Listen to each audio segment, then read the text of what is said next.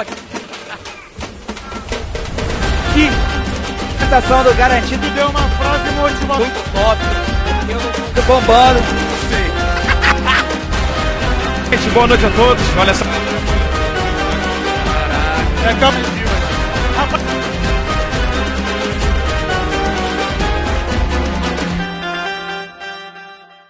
Fala pessoal, bem-vindos a mais um Pode Rolar, mais um episódio de empreendedorismo top pra vocês. Antes do Festival de Parintins, vocês viram aí, a gente começou a divulgar uma parada muito louca aí do festival, que eu vou apresentar junto com a Vivian Amorim, não tinha divulgado em episódio pra vocês. Agora é oficial, vai rolar, vai ser uma parada sinistra, muito top aí, muito planejamento. Já já eu dou mais spoiler pra vocês.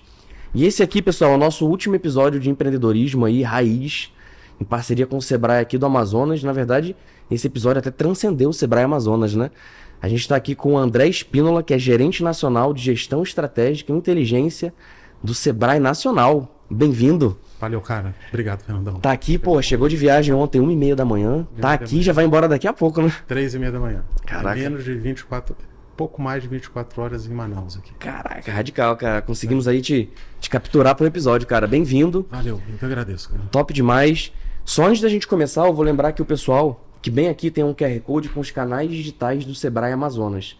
Então, se você é um empreendedor, se você quer empreender, se você tem uma chama empreendedora que você não sabe o que é direito, mas quer ganhar dinheiro, tem uma ideia de um produto, de um serviço, de alguma coisa, entre em contato aqui no QR Code com o pessoal do Sebrae, que eles vão te atender. E aí você vai abrir o QR Code ou o link que está aqui no primeiro comentário fixado. E aí vai ter várias formas de você entrar em contato. Não meça esforços, entre em contato, que o pessoal vai te ajudar. Isso aí. E eu falo até muitas vezes que. Nem, a gente tava falando em off, não, nem cheguei a falar isso, mas a primeira vez que eu pensei em ter um negócio, partiu muito da minha esposa, que era uma loja de roupa fit. Não tinha noção do que ia fazer, cara. Sim. A gente tava em- no interior do Paraná, parou no Sebrae, teve uma aula lá com o pessoal e começou ali a fazer. A maioria das pessoas não tem noção. Na verdade, elas têm noção, elas têm o sonho, elas têm a vontade, têm... mas a hora que a hora que para para avaliar mesmo o que que é abrir um negócio É. é, muito mais complexo do É que mesmo. do que o seu sonho, porque assim, você tem a parte da montagem, da burocracia, da sustentação, É das pessoas que você vai contratar e ninguém pensa nisso no início. Pensa na ideia, pensa, pensa até na, na evolução. Mas Dá não, uma romantizada pensa- ali. Exatamente. É, é o sonho, né? Empreender é o sonho para muita gente e, e muita gente foca mais nisso do que na, na operação do negócio. Pô, eu todas as vezes que eu criei um negócio ali, eu fui nisso, cara, que você falou, na romantização, na satisfação pessoal, na grana, né? E aí quando eu vi lá a parte operacional de planilhar as coisas e tal, cara, que loucura, cara. Mas eu falo sempre o seguinte: é, para começar um negócio, se você começa fazendo algo que você curte, ou que você tem um interesse mesmo assim mais, mais pesado, que seja por dinheiro, não tem problema, mas que você, assim, é muito importante que isso te dá muito mais gás. É mesmo? Te dá muito mais gás, te dá mais criatividade, te joga mais dedicação.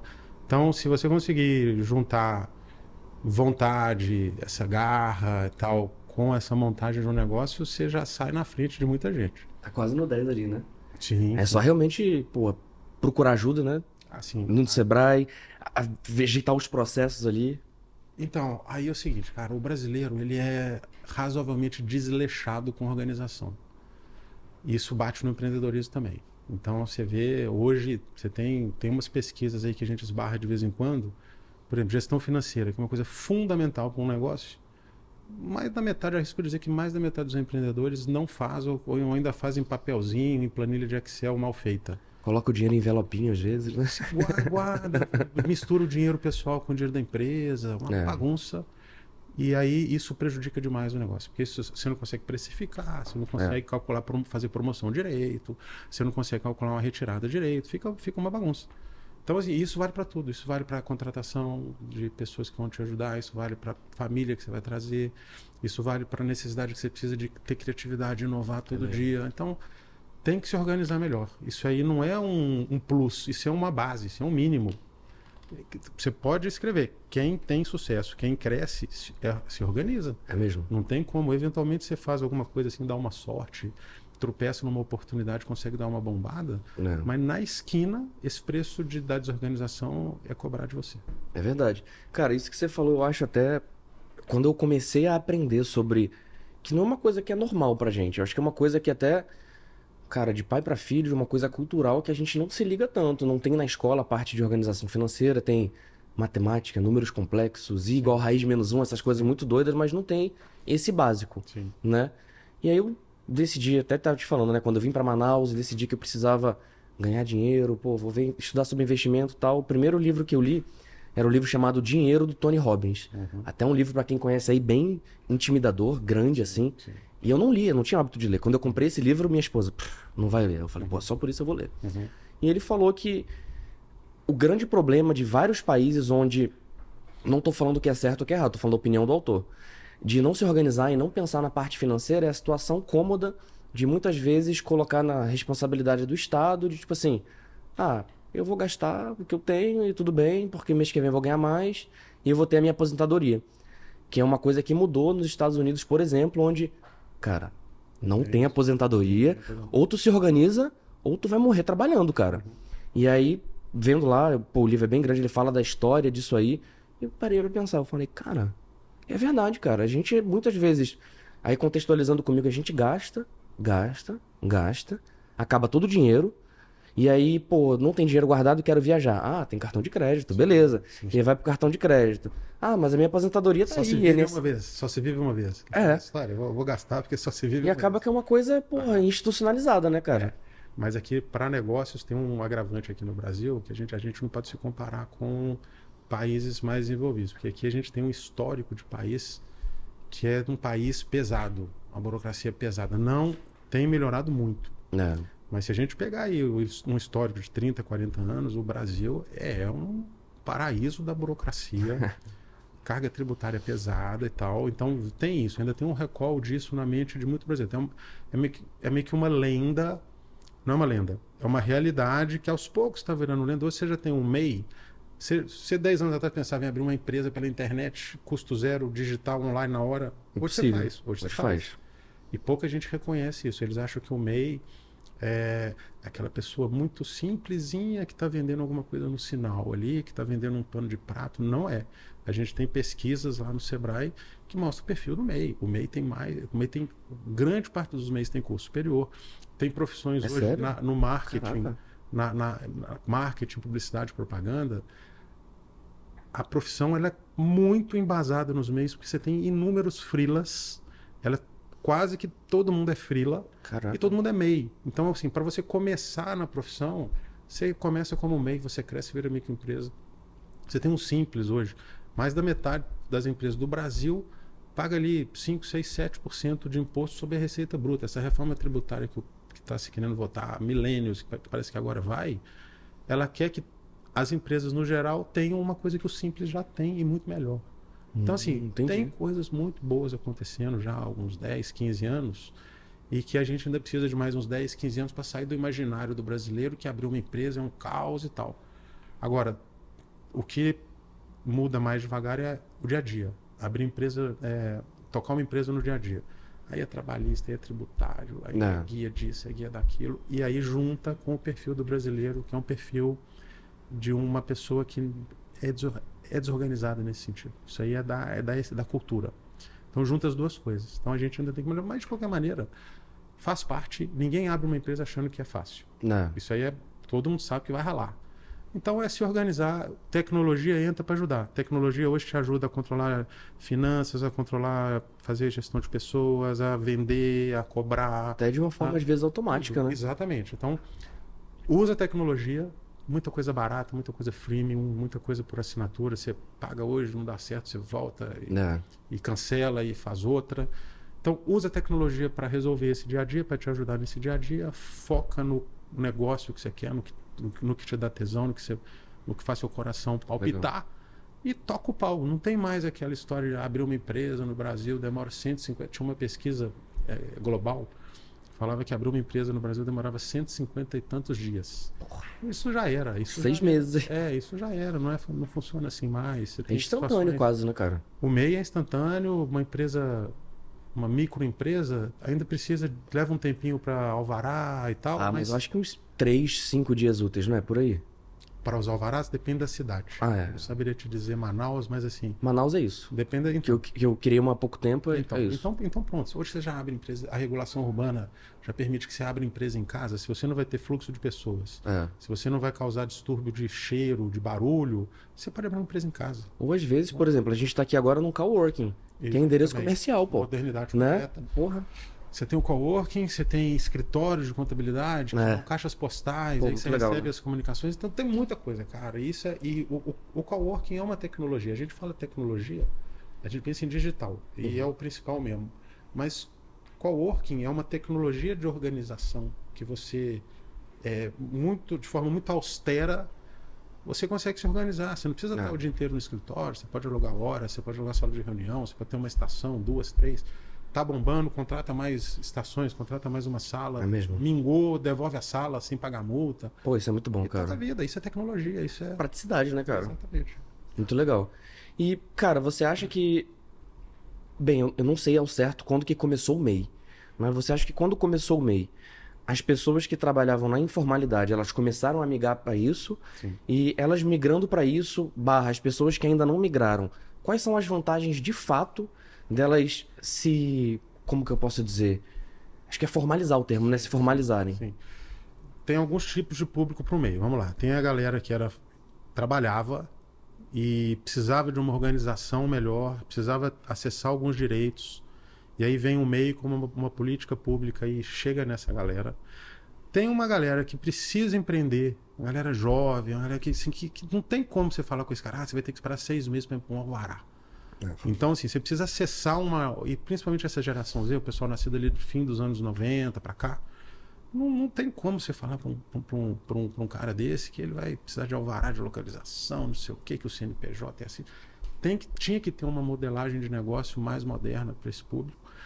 E você tem também é, uma, uma, uma, uma reformulação das relações empresariais hoje. Cinco anos atrás, seis anos atrás mais ou menos, foi aprovada a reforma trabalhista. Qualquer atividade empresarial pode ser terceirizada hoje. Não estou dizendo que você pode mandar embora o seu funcionário e terceirizar ele continuar sendo funcionário, mas pagando o CNPJ. Isso é outro problema, isso é uma burla. Mas eu posso mandar embora exemplo, o departamento de contabilidade, o jurídico, o força de vendas. Isso é uma empresa que faz isso. Isso é uma empresa que faz isso. Caraca, eu não sabia. E irrestrito, do ponto de vista de possibilidade. Ou seja, você pode ser um MEI e terceirizar tudo isso. Exata.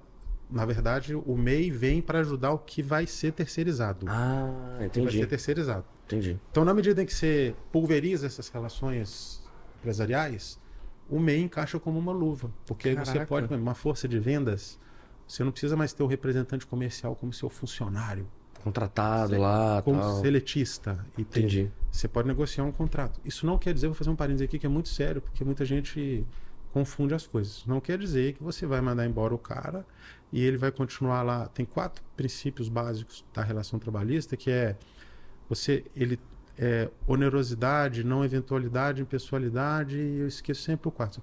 Você não vai burlar uma relação trabalhista para ferrar o cara como MEI. Não. Você vai reestruturar a sua operação. Então, assim, por exemplo, se não é o André, eu fui contratado como MEI para vender para sua empresa. Uhum. Se um dia eu não puder, eu não pude. Eu sou um CNPJ. Você não vai me punir porque eu não fui trabalhar aquele dia. Não existe mais essa relação. Eu acho que a relação talvez seja mais de produtividade, de cumprir meta, né? É. Exatamente. Não, não digo meta, de contrato, de entrega, uma coisa mais. Então, só fazendo esse parênteses, porque o MEI Porra, legal. Então, se você pensar nessas três esferas, você tem esse MEI mais social, você tem o MEI do empreendedorismo mais até inovador. Se você vai para a área das startups e tal, tem muito MEI em startup. Caraca.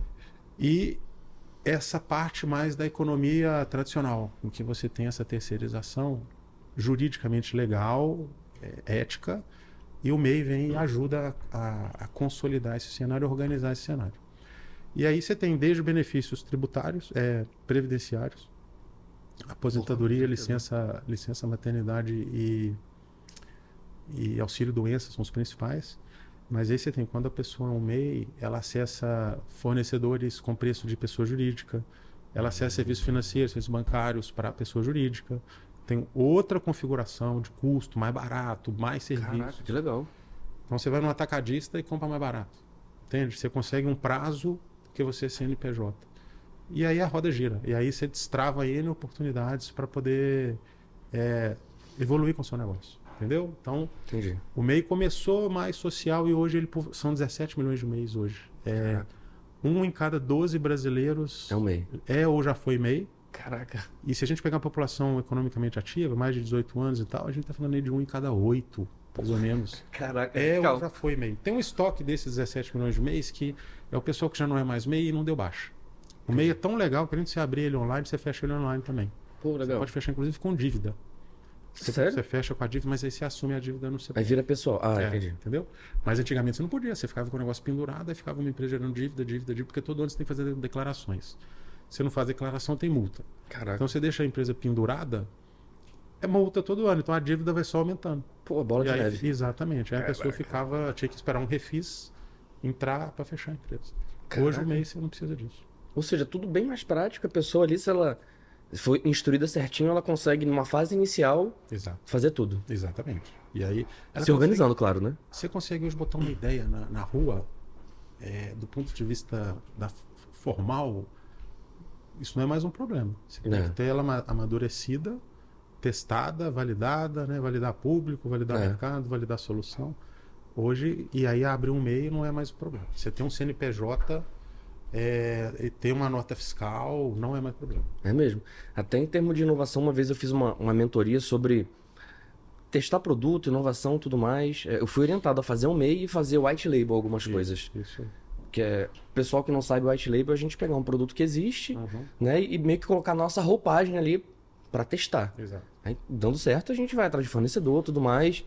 E, cara, realmente é muito rápido, cara, esses testes, né? É. A- além do white label, você também pode fazer mock-upzinhos. É. são- Você faz.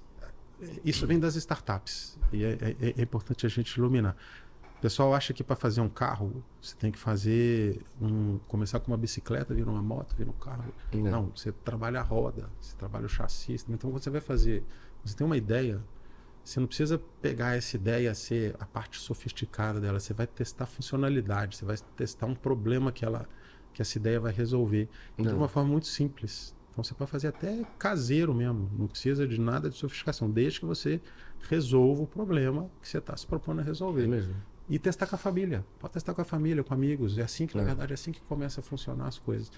Testou, o povo gostou, te deu um feedback bom, você tem uma viabilidade inicial de, uma, de um serviço ou de um produto. Não. E depois toca o pau na, na- no avanço disso aí. Pô, eu vou te falar uma parada. assim, você falou amigos e família, eu acho top demais. Eu acho até.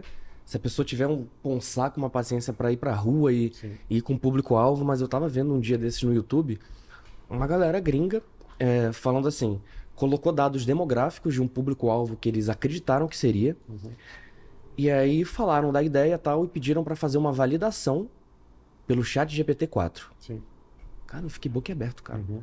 Ele realmente tentou simular ali como que eram as pessoas, como que elas pensaram, Sim. validou, pegou várias observações, foi refinando para um e-commerce. Caraca, radical, né? E aí, você- nesse, nesse exemplo seu, você tem duas, duas situações que vale a pena a gente comentar. O que acontece? É, o empreendedor buscou dados e aí dá de mercado. É importante, não, não é- não adianta ter uma ideia maravilhosa se você não tem mercado para essa ideia. É. Às vezes a gente tem uma ideia que o mercado já. A ideia de, um, de algo que já tem no mercado, que a gente acha que está bombando, mas na hora que a gente vai pesquisar o mercado, a gente vê que tem concorrência. Né? Não, isso não te impede de entrar no mercado. Mas e você precisa validar isso com esse, com esse mercado. Tem que ser um mercado interessante para você. Então, o- Brasil tem 200 e mais de 210 milhões de habitantes. É um país imenso. Então, tem Ah. mercado para quase tudo aqui em termos de quantidade relevante de pessoas. Mas é importante que você saiba, porque você vai entender sua concorrência, você vai entender um, um- um- um primeiro teto que você tem inicial.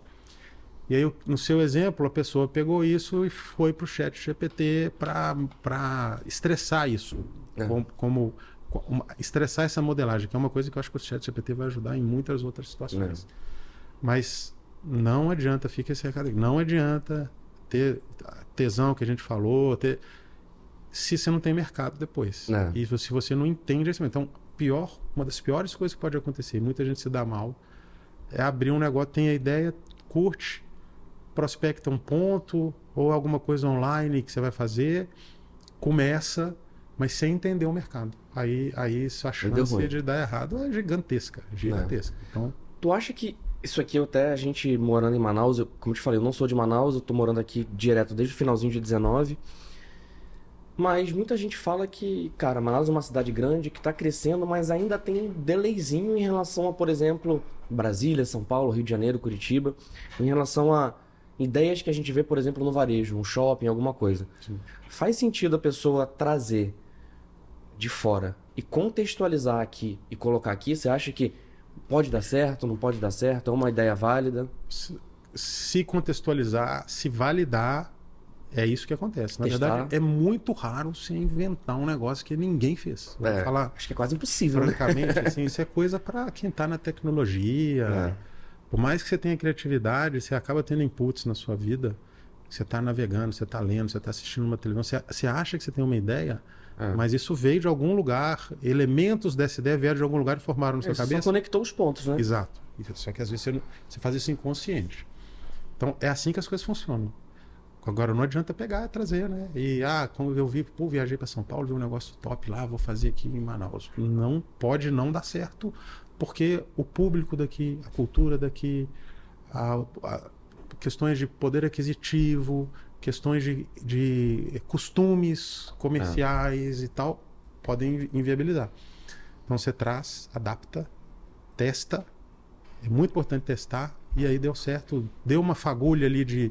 Validou? A gente fala muito assim: emitiu nota fiscal, emitiu uma segunda, teve um feedback bom. Aí você vai escalando e você cresce. Legal. Isso aí é bom, hein, pessoal? Tem muita gente que, que fala isso. Ah, eu adoro viajar pra criar negócio e tal. E às vezes a pessoa tá no sexto negócio, só com essa mentalidade não tá nesse aí de Sim. testa, aprende, melhora, pivota, né? Às vezes. Exatamente. né? é. E você tem, você tem tanto negócio quanto produtos e serviços. Você É. precisa. Você viajou, viu alguma coisa. A gente estava falando aqui antes, né? De coisas que tem fora, que a gente acaba vendendo aqui. Tem muita coisa rolando fora do país. Você vai para a China. A China Porra, tem é novidade. tem centenas de novidades todo dia. É. E, e são novidades de reformulação de design, de funcionalidade, né? Aí preço. Então tem tudo a ver você trazer, você prospectar o mercado e trazer produtos, você prestar serviços aqui que estão sendo prestados em outros lugares e que aqui está incipiente. É tudo a ver. E, e abrir um negócio que não tem aqui. É muito comum, por exemplo, alimentação fora do lar, bares, restaurantes, comida de Não. rua e tal. É muita moda. E, e- falando em moda, né? E, e vestuário e acessórios Uhum. é novidade o tempo inteiro. É. E são novidades muitas vezes perecíveis. Lembra da paleta mexicana? Pô, eu lembro. É, uma febre uma época aí. exato. É, é uma modelagem de negócio que dura um ano, depois acabou. Depois você surge outros, ficar- né? Surge outros, aí, aí você. E hoje na cultura TikTok, né, cara? Sim. Até falando sobre isso de mudar, até entrevistando alguns artistas, eles falam assim, cara, a gente lança uma música, às vezes ela emplaca duas semanas. Não, sim, e roupa, você pega essas grandes lojas, essas grandes cadeias que, a gente, que trabalham com, a gente fala fast fashion, Uhum. as coleções são acho que trimestrais. Então de três em três meses troca tudo. E acho que também porque as roupas duram três meses. Você- Faz sentido. Caramba, porque você- eu vou te falar, ou as roupas que você lava duas, três vezes, elas parece É. que elas derretem, né? Aquelas- Pô, eu comprei a roupa que eu vou usar no festival. Eu não vou falar qual é a marca nem nada, mas eu trouxe aqui pra tirar foto e tal. Até que eu dei uma suadinha, cara. Aham. Não Já lavei, cara. Não Aham. lavei. Ela tá no cabide pra Ah, usar no sim, festival de sim. novo. Porque se lavar, não ela- desbotar. se lavar ela já muda. Se É, lavar ela já não é. é a mesma roupa. Tipo isso. Mas, mas, é, mas aí faz parte, a gente fala brincando, parece uma crítica, mas faz parte do fast fashion também. É, é mais barato e tal, então... Ah, eu acho até que o. Porra, pro negócio deles assim de ah, roupa dura, pô, a pessoa vai comprar mais. Isso. Talvez. Não É, sei mas se é, mas, pode ser é que isso, seja. Mas, mas é isso. Então você tem, ao abrir um negócio, às vezes você, ah, meu sonho é ter um restaurante. Cara, dependendo do tipo de restaurante que você vai abrir, você vai gastar um dinheirão. Vai mesmo, e as coisas cara. vão mudar. Você vai ter mudança de vizinhança, mudança de cultura. É. Você vai ter delivery online ou não vai. Você vai fazer o seu delivery, você vai entrar na plataforma. É. Você vai mudar seu cardápio, você vai mudar a sua pegada do restaurante. É muita variável. Então, os dois maiores setores da economia brasileira para negócios são a alimentação fora do lar e a cadeia da, da moda e acessórios e beleza. São os dois maiores, que tem mais empresa, mais. E são os dois mais difíceis, por É. causa dessas mudanças com a necessidade constante de você se atualizar e, É e mudar e eventualmente pivotar. O que que é pivotar para o pessoal que está É quando você muda muito, pessoal, a, a, a ideia do seu negócio. Não é um ajuste. É um... Então, assim, eu tenho um restaurante de massas e eu vou virar um, uma sanduicheria. Isso é uma pivotada. Então, é quando você muda completamente, às vezes é necessário. É uma empresa de máscara, até que eu, que eu me inspirava lá em. é, Vou até falar marca, não tem problema não. A Fiber, não sei se você conhece. Que era uma máscara Aquela- que vinha com filtro e Sim, tal. Sim, sim. Acabou a pandemia. Eles são praticamente a única empresa que vendia máscara Uhum. que continua vendendo. Mas o tecido que eles usavam, até que a gente usava também, era o Kinit, que é de tênis. sim. Eles viraram uma empresa de tênis. Ah, pois Isso é uma pivotagem também, né? completa, completa. E é uma pivotada muito inteligente, porque veja bem, matéria-prima é a mesma, É fornecedores, e o entendimento do, do- dessa matéria-prima, então assim, e aí entende o mercado e, toca o pau. Tem um nome, essa Ah, essa- tem eles têm um nome, então cria uma derivação. Não fica estranho pro um usuário. Pô, É, Máscara, tênis, tem a ver, né? Tem, É. tem a ver. E aí você consegue. Isso é fundamental. É uma pivotagem isso também. É uma né? pivotagem e é fundamental que você faça é, muito. Mesmo empresas que eventualmente estão até dando razoavelmente certo, é importante que ela fique ligada e que ela É. crie outras verticais dela. É. Na alimentação é muito comum. Você vai, você entra no iFood, no, no Rappi, você tem a mesma empresa com várias marcas. É mesmo? Então você tem a marca da pizza, os grandes, os grandes setores, os as grandes verticais de alimentação, pizza, sanduíche, japonês, chinês, eu acho que é por aí. Os caras tem empresa que vende tudo, mas cada marca é uma marca. Diferente, né? Isso, sem contar as cozinhas hoje exclusivas para para delivery, que você É. não tem um restaurante, você abre uma cozinha É mesmo. e aí é uma cozinha super profissional, conjugada. Você tem, você tem Não tem nem atendimento ao público, né? não tem. E você tem espaços em que você tem uma, uma hiper cozinha super profissional de uma empresa e essa empresa ela terceiriza para marcas. Caraca, eu não sabia disso, cara. Então você, aluga a cozinha de uma empresa numa área muito bem é tipo organizada. um cowork de cozinha. Exatamente. Exatamente. Aí você tem sua marca, tem lá o sanduíche do André, mas eu não tenho a cozinha. Eu alugo a cozinha, aí eu preparo, é minha receita, meus ingredientes, mas o, o armazenamento é terceirizado, a cozinha é terceirizada e a, a minha função é fazer a comida, entregar na mão do motoboy. Se a gente parar pra ver, isso não é uma inovação tecnológica em relação a aparato tecnológico e tal, mas é uma tecnologia porque é da praticidade, né, inovação cara? de negócio. É, exatamente. Inovação de negócio, Porra. exatamente. Mas é uma inovação que só é possível por quê? Porque você tem uma inovação tecnológica totalmente disruptiva, que é o iFood. É. Se não tem iFood, você não faz isso. Você não vai, não vai, você não consegue pegar uma pessoa descobrindo, ligando numa cozinha dessa para tem comprar.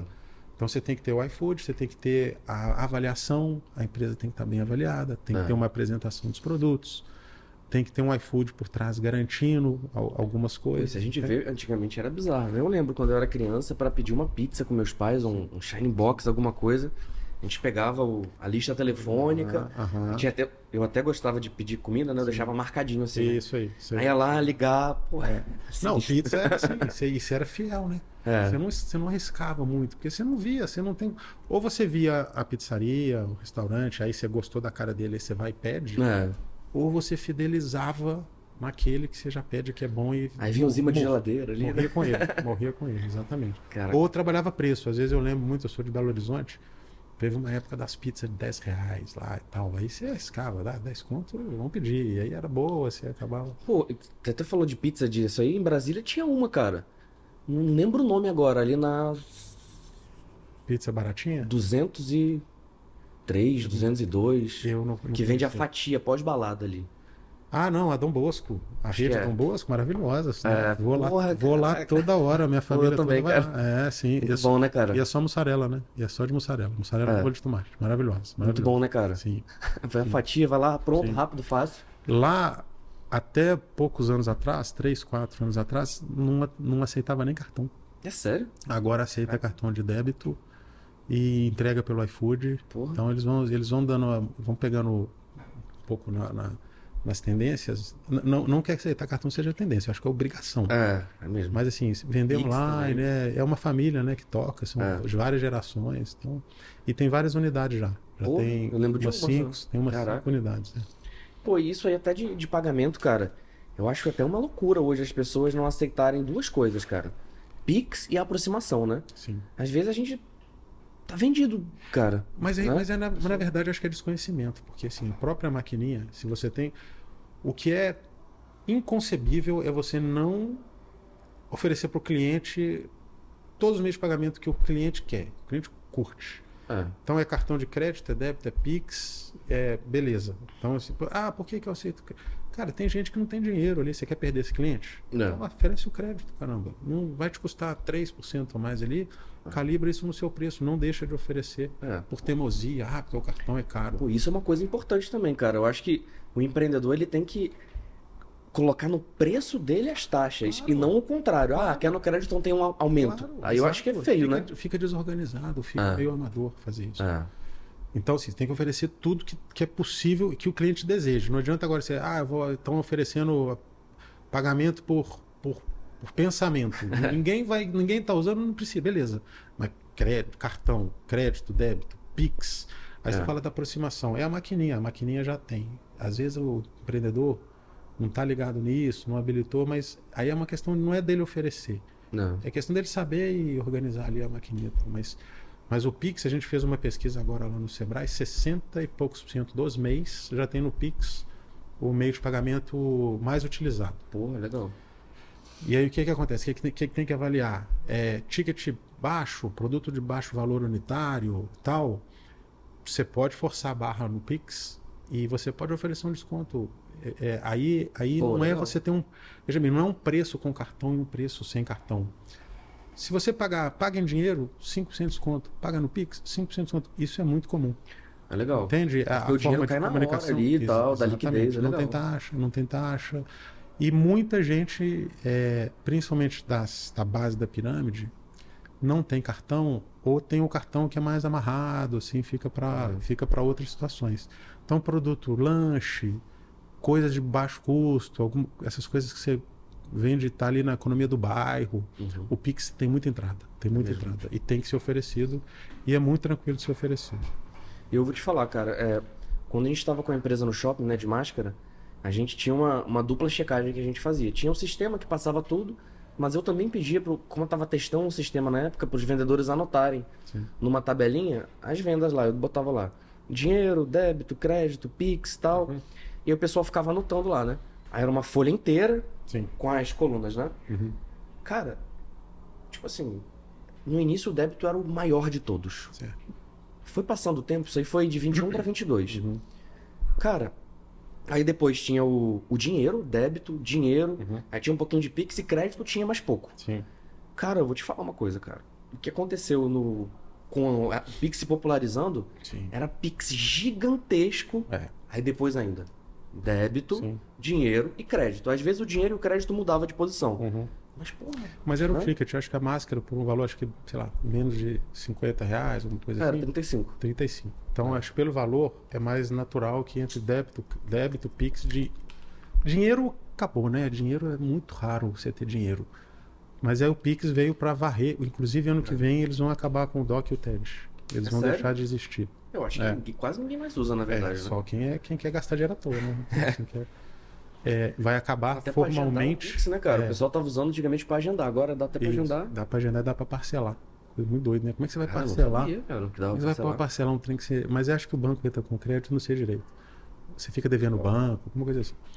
É, Mas, mas de qualquer maneira é isso. Aí é tecnologia na veia, né, cara? Tecnologia na veia e tecnologia como política pública, que vem de regulação financeira do Banco Central e todo mundo é os bancos são obrigados a oferecer. Isso é muito interessante, vem de uma forma muito eficiente. É igual a gente está falando do, do próprio MEI, do Simples, que é o Sistema Tributário da Pequena Empresa, como você abrir uma empresa, você entra lá gov.br barra MEI, além de você abrir a empresa, abrir o MEI, você tem um monte de coisa lá para você tem um monte de coisa para poder aproveitar ainda, fazer, já pesquisar, sabe? Cara, é legal demais. E aí vem, vem, pega o Brasil inteiro e vira, e vira uma, vira uma, vira uma rotina nossa, né? É. E, cara, deixa eu te perguntar aqui, até pra gente finalizar. é, tem uma tecnologia aí que era o grande burburinho aí do final de 2021, enfim. Final de 21? É, 21, é, final de 21 ali, quando o Facebook mudou o nome pra Meta. Sim. E aí falou, pô, é o metaverso agora, tudo mais. Aí muita gente extremamente entusiasmada tal. Eu, particularmente, fiquei bem entusiasmado. Te falei, a gente já gravou episódios lá dentro. Uhum. Pô, as chamadas em que a gente tá no mesmo espaço com a pessoa é incrível. Beleza. Surgiu a IA esse ano, o Facebook, quer dizer, Meta, né? Parou de investir tanto no metaverso e começou a investir mais na IA. Legal. E aí chega a Apple, que ela atrasa um pouco para lançar a tecnologia, mas quando lança, lança a tecnologia. E anuncia o óculos dela. Você acha que. E ela tem. Eu vi uma entrevista do Tim Cook de anos atrás falando que ela ia lançar um óculos. Ou que. Não sei que ela ia lançar o óculos, mas que o futuro eram os óculos Uhum. e que iam substituir os computadores, os celulares e tudo mais. Cara, você acha que isso aí pode impactar profundamente a forma que a gente faz negócio, que a gente faz compras, se se popularizar? Vai. Veja bem, tecnologias tem um negócio, tem um ciclo. Tecnologias disruptivas. E aí, antes do metaverso, a gente já teve o metaverso como Second Life Pô, eu lembro. lá no 2000 e batatinha. É. E aí hypou e deu, não deu, aí volta, aí, aí nesse meio tempo você tem, aí vem blockchain, É. aí agora tem inteligência, tem chat GPT, que é inteligência artifici- artificial, aí para de falar em metaverso. Seguinte, eu acho que a- essa imersão, já tem filmes, já viu o jogador, tem um filme que Número tem um. que ver, jogador número Já. um. O futuro é aquilo ali. Você bota um óculos. Tem um outro filme também com o Bruce Willis chamado Surrogates, em que ele bota o óculos e vira vi. pessoa, vale a pena ver. É, vai virar, eu acho que vai virar a imersão. A, a imersão vai virar. Porque ela é com 5G, com internet altíssima velocidade para todo mundo, com software virando, dobrando de capacidade a cada 18 meses. Isso, isso aí vai acontecer. É, Agora tem esse momento. Eu acho que o, o metaverso entrou num vale de descredibilidade, mas muita coisa está acontecendo. É. A Apple veio e deu uma ressuscitada nisso É. aí, mas muito numa marcação de território. É. A inteligência Bem artificial. caro por enquanto, né? Muito A caro. gente converter pro, pro real dá dando aí 17 mil reais 17 mil, sem é. imposto. 17 mil comprado lá. É, Comprado lá. Mas aqui vai ser 30. Pode, pode pelo ser. menos. Pelo menos. É, aí você tem inteligência artificial, ele é motor para isso. Porque para as coisas acontecerem, você precisa de algoritmos, você precisa de software trabalhando o tempo todo ali. De, de velocidade dá super- luz quase, né? Exatamente, de forma super otimizada e autonomamente. Então, te, te entendendo, te lendo e. Então as coisas vão se juntando, sabe? O que eu, o que eu vejo os especialistas falar é que o Facebook foi muito afoito ao mudar de nome e tal. É. Quis dar um all-in ali no negócio todo e se deu mal pra caramba. Porra, Mas a, mas a tecnologia vai virar. É que, não é questão de se vai virar. Ela vai virar, ela vai estar na mão da gente dois anos, três anos, cinco anos, dez.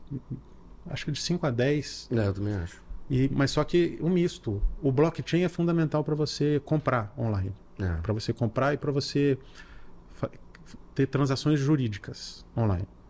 A inteligência artificial é fundamental para você para criar para operar os sistemas operacionais Otimizar tudo, né? otimizar tudo e te entregar as coisas autonomamente. A transmissão em si, a imersão em si, internet, equipamento, hardware e tal, você precisa. E aí entra câmera, entra um monte de coisa, entra 300, câmera 360, aquele negócio que a gente estava falando. Eu tenho certeza que eu vou assistir um jogo do Real Madrid do banco de reserva algum Pô, eu dia. queria, cara. Eu tenho certeza que eu vou assistir uma missa do Papa na primeira fila algum dia. Sabe, eu tenho certeza que eu vou, que um estudante de medicina, que a gente estava comentando aqui, vai olhar, vai participar, vai entender uma cirurgia do melhor médico do Brasil. E não é um. Quando eu tenho isso, eu vou ter milhares. É eu vou mesmo? ter 100 mil pessoas no estádio do Real Madrid e 10 milhões de pessoas assistindo com seu óculos do banco de reserva. Talvez essas 100 mil pessoas nem queiram mais ir no estádio por causa É. disso e pode mudar. E aí dá uma escala Então- gigantesca de faturamento, né? Exatamente, porque aí você, você precisa de toda essa rede de internet, hardware, transmissão, É. blá, blá, blá, blá, blá, software, isso trincando, aí volta no filme. Como é que é isso? Isso é o filme, isso é o jogador número um, isso é o Surrogates, isso é. Você, você vai. Tem um filme com o Hugh Jackman também recente, em que ele. Ele, ele vive imerso na Matrix, Porra, Matrix, Matrix, Matrix, Matrix, Matrix, é Matrix isso. dá um pouco de medo, né? que- Sim, sim, mas se olhar racionalmente ali, É. Cara, uma pessoa imersa, botou lá os equipamentos e ela está vivendo num, num metaverso, É. num, outro, num outro universo. E a gente vê como é que a gente vai dar produtividade para isso, como é que isso vai ser usado para entretenimento, como é que a gente vai ter ética para fazer isso. mesmo. Como é que a gente vai fazer as coisas sem, sem exageros? Porque aí você. Nisso você esbarra em tudo. Você esbarra em, em, em pornografia, você esbarra em negócio, você esbarra em entretenimento, você esbarra em esporte, tudo. Pô, eu vou te falar, eu uso muito esse óculos. aqui. Esse aqui tá. Eu tenho dois, né? Esse aqui tá figurativo porque ele parou de funcionar. Sim, Tem garantia, mas não tem no Brasil. sim. Aí eu tenho que mandar para os Estados Unidos. Uhum. Aí o frete para mandar e para voltar é o preço dele. Tá, tá, Aí, não, não, não ativo aí, Aham, beleza. aham. Mas como eu já troquei mensagens Cara, com a mas Meta, não devia, mas não devia ter estragado, né? Isso é um não crime. devia, cara. Não devia. É, A gente compra nisso pensando de. é. Você você não compra um negócio da Apple pensando que vai estragar. Não, é. Que- E aí não tem como resolver, cara. Então, E aí eu falei com ele assim, ah, eu quero mandar resolver. Ah, se você mandar resolver, você perde a garantia e a gente vai te dar um novo. Uhum. Só que a gente não tem assistência técnica. Uhum. Ok, vou esperar. Quando tiver, eu resolvo. Eu tô com outro. É. É uma fricção, é uma barreira É. de popularização. E eu uso muito, cara, para uma coisa específica. Eu gosto de usar o meu desktop virtual. Sim. Que eu coloco, aí eu fico uma tela do tamanho de uma tela de cinema na frente, uma Isso. do lado, uma do outro, e fico. Isso.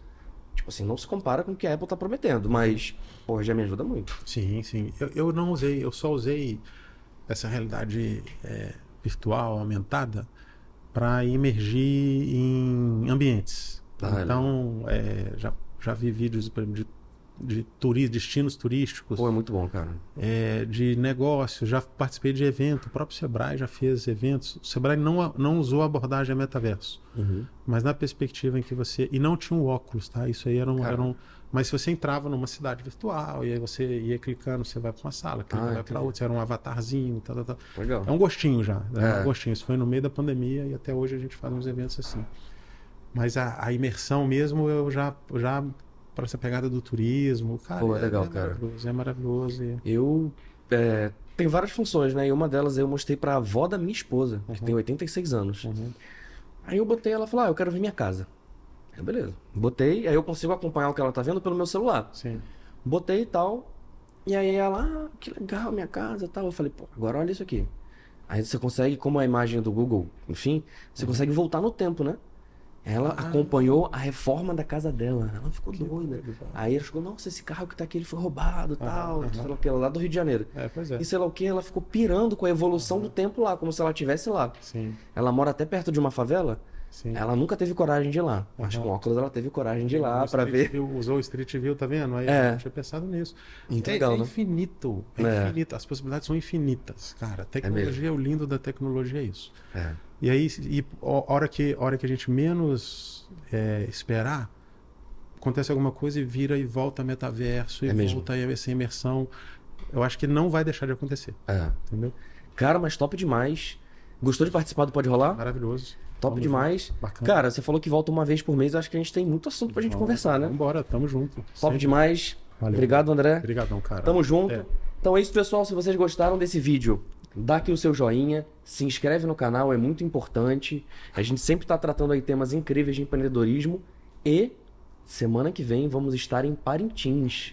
E a gente vai ter, eu falei que não ia ter um episódio de empreendedorismo antes de Parintins, porque a gente vai gravar lá um episódio de empreendedorismo com Empreenda com uma Mulher, com a Débora, um episódio incrível do Sebrae Amazonas. A gente vai estar lá no foco, uma em parceria lá com a Coca-Cola. E aí depois começa, festival, eu, Vivi Amorim, repórter de rua, vai ser uma loucura, vai ser muito legal. Então é isso, pessoal.